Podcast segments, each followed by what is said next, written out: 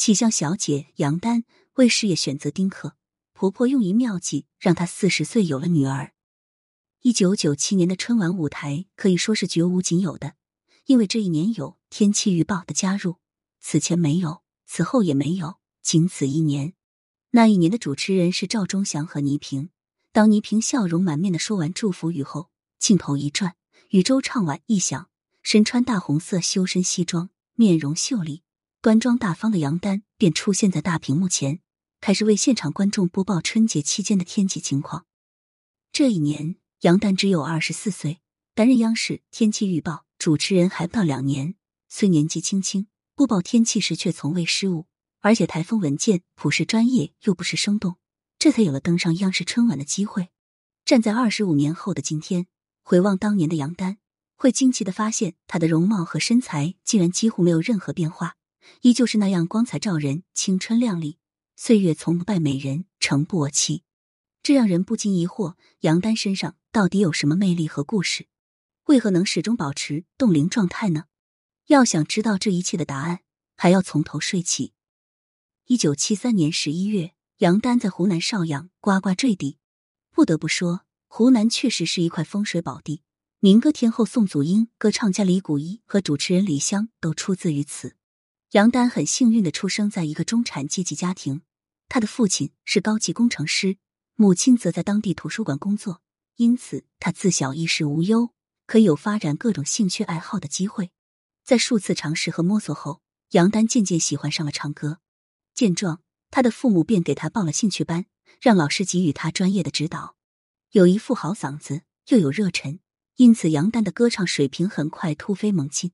并在多个青少年比赛中拿了奖。受到鼓舞的杨丹决定报考中央音乐学院声乐系，接受最优秀的音乐训练。为了实现自己的梦想，他变得非常自律和勤奋，每天都是两点一线，家和学校无缝切换，几乎舍弃了全部娱乐活动。皇天不负有心人，一番努力下来，杨丹的学习成绩遥遥领先，文化课解决了，下面只剩专业课，而这又是他最拿手的。杨丹顿感胜券在握，然而命运偏偏喜欢捉弄人。杨丹在面试时被刷下来了，老师告诉他他并不适合唱歌。见杨丹有些沮丧，忙又补充道：“不过很适合去做主持人。”杨丹就这样落榜了。一时间，他陷入了迷茫，不知该选择复读还是去社会上闯一闯。就在这时，他妈妈告诉他，邵阳电视台少儿频道正缺一个主持人，让他去试试。杨丹检索了各种资料。又练习了很久，胸有成竹之后，便约了面试。果然一击即中，他被顺利录取。得知这个消息，杨丹的父母很是激动，还专门给他办了个庆祝会。在电视台的那段时间，杨丹过得很开心，他觉得自己确实有主持的天赋。本以为生活会这样继续下去，一天，杨丹却在报纸上看到了北京广播学院的招生简章，这让他很感兴趣。于是他在跟父母商量后，便重新回到了校园。经过几个月的复习冲刺后，杨丹再次参加了高考。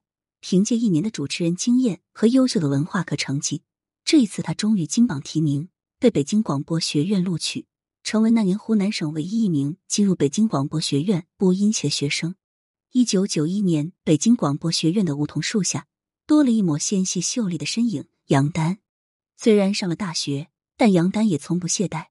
他不是在图书馆默默学习。就是在主持各种活动和会议的路上，如此一年下来，杨丹不止拿了全额奖学金，还获得了不少名气，逐渐成为学校的风云人物，时常收到男生的情书。对此，杨丹并不以为意，他谨记父母的叮嘱，不想在大学期间谈恋爱，因此那些追求者都纷纷铩羽而归。现冲在前面的哥们都成了炮灰，童强立刻将写了一半的情书撕掉。随后很聪明的选择了循序渐进，先从朋友做起，再一步步打动女神的芳心。童强本身也十分优秀，他虽然是外语系的，但一直有在自学金融和 IT 方面知识，有了学霸背景做铺垫。童强很快就找到机会与杨丹成为了好朋友，两人自此时常一起去图书馆学习。转眼间，杨丹变到了大四，当身边的同学都在焦急找工作谋出路时，他已经开始在新华社音像中心实习了。一天，杨丹接到了老师的电话，说中央气象台有个事情，可以去参加一下。他这才意识到，原来天气预报也可以作为他的备选职业。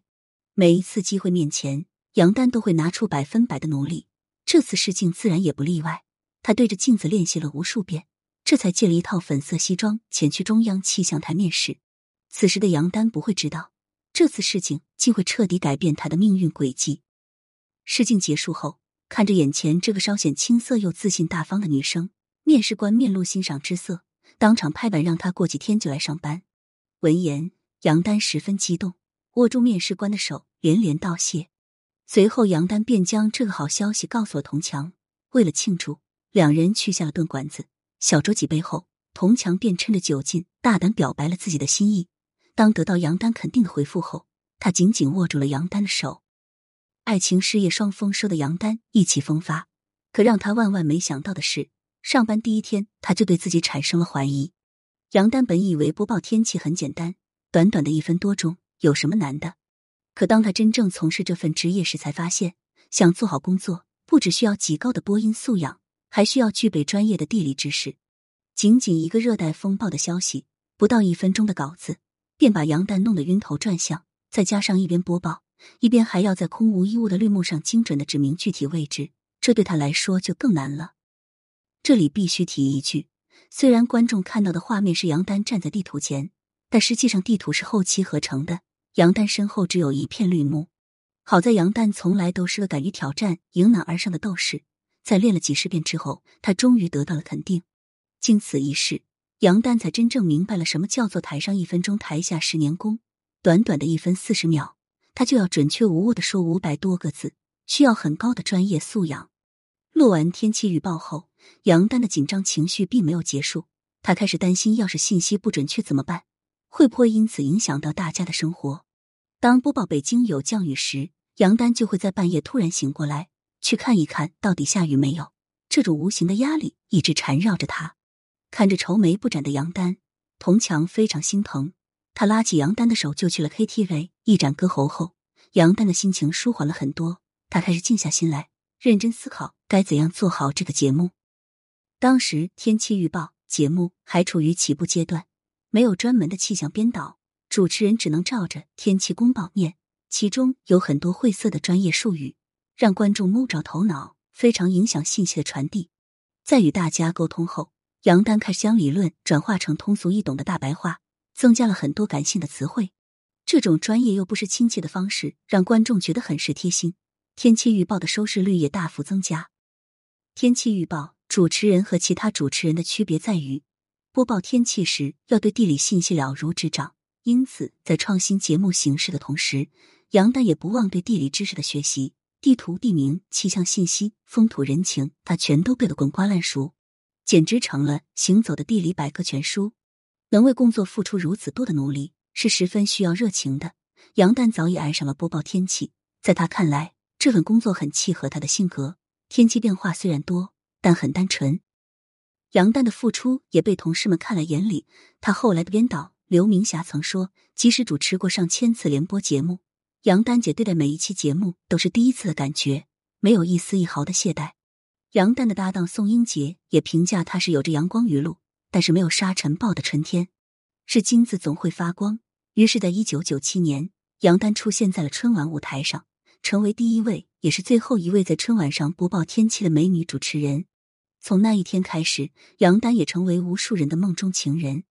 二零零四年，杨丹凭借超高人气，从无数同行中脱颖而出，获得了年度气象小姐的称号。他的老搭档宋英杰则获称气象先生，如此郎才女貌，又是搭档，一时间关于他们之间关系的讨论十分热烈。可惜事实并不像人们猜测的那样，杨丹早已名花有主。让我们将时间线拉回一九九七年，那一年冬天，童强陪着父母在家看春晚。当见到杨丹出场时，老两口忍不住夸奖这个女孩真漂亮，真大气。闻言，童强淡淡一笑，并没作声。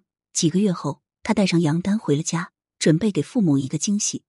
当见到儿子牵着的竟然是天气预报的主持人，老两口激动坏了，话都差点说不利索，对杨丹更是嘘寒问暖，关怀备至。见完家长后，童强和杨丹便将婚礼提上了议程。十一月，待婚礼举行完毕后，杨丹又重新回到了工作岗位上。因为杨丹和童强工作一直都十分繁忙，两人决定丁克。对于丁克这件事情，忙于事业的杨丹和童强看得很开，可拥有传统观念的童强父母看不开。在他们看来，拥有孩子的人生才是完整的人生。为了让杨丹放弃丁克的想法，让他体会到做母亲的快乐和幸福，童强的母亲想了一个妙计。她特意让住在同一个小区的好姐妹，在每天杨丹下班回家后，带着他两岁大的孙子到他们家来玩。当杨丹回家见到两岁的白胖小子，他非常喜欢，他会抱着他玩耍，他的笑容比任何时候都要多。时间一长，杨丹心动了。他觉得有个孩子也不是不可以，于是有一天晚上，他对童强说：“咱们要个孩子吧，邻居家的小宝宝太可爱了，我也想给你生一个。”第二天早上，童强的父母就得知了杨丹放弃了丁克想法，他们非常的开心，他们连忙向杨丹保证，生完孩子之后，杨丹可以继续忙事业，孩子全权交给他们照顾。见没有了后顾之忧，杨丹和童强便立刻着手备孕，很快就有了好消息。二零一三年，四十岁的杨丹顺利生下了一个女儿，躺在医院的产房里，看着女儿可爱的小脸，杨丹高兴的哭了。在这一刻，他意识到自己做了一个无比正确的决定，因为女儿的出生填补了他人生的缺憾，他的人生这才得以完整。休完产假后，杨丹便回到工作岗位，继续播报天气。童强的父母也信守诺言，全心全意的照顾着孩子。杨丹一直十分感谢公公婆婆的付出。因为如果没有他们的支持，他不可能保持二十七年来零失误的记录。其实杨丹的记录不止零失误，还有零变老。二十七年过去，杨丹的观众老了，可杨丹还是美丽如初，一如当年。都说岁月不饶人，可偏偏饶过了杨丹。造物主对杨丹实在偏爱，因此她又有了冻龄女神的称号。对于如何保持冻龄，在接受媒体采访时，杨丹坦言：“我觉得。”四十多岁的女性大多和我的状态差不多，要懂得爱自己，平时神经大条一点，不要太计较得失，荣辱不惊，始终保持一个好的心态，这很重要。如今杨丹已经四十七岁，事业有成，家庭美满，还有一个乖巧的女儿，是妥妥的人生赢家。但她的成功与幸福并不能被简单的归因于她的幸运，因为这跟他的努力与执着也是分不开的。勤奋是硬道理，运气只能锦上添花，做不到点石成金。能得到大家多年的支持与喜爱，杨丹值得。